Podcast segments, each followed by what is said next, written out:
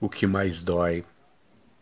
O que mais dói não é sofrer saudade do amor querido que se encontra ausente, nem a lembrança que o coração sente dos belos sonhos da primeira idade. Não é também a dura crueldade do falso amigo quando engana a gente, nem os martírios de uma dor latente, quando a moléstia o nosso corpo invade. O que mais dói e o peito nos oprime e nos revolta mais que o próprio crime, não é perder da posição um grau,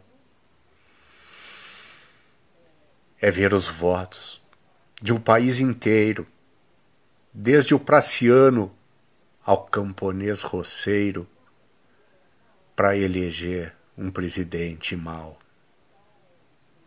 Patativa do Assaré.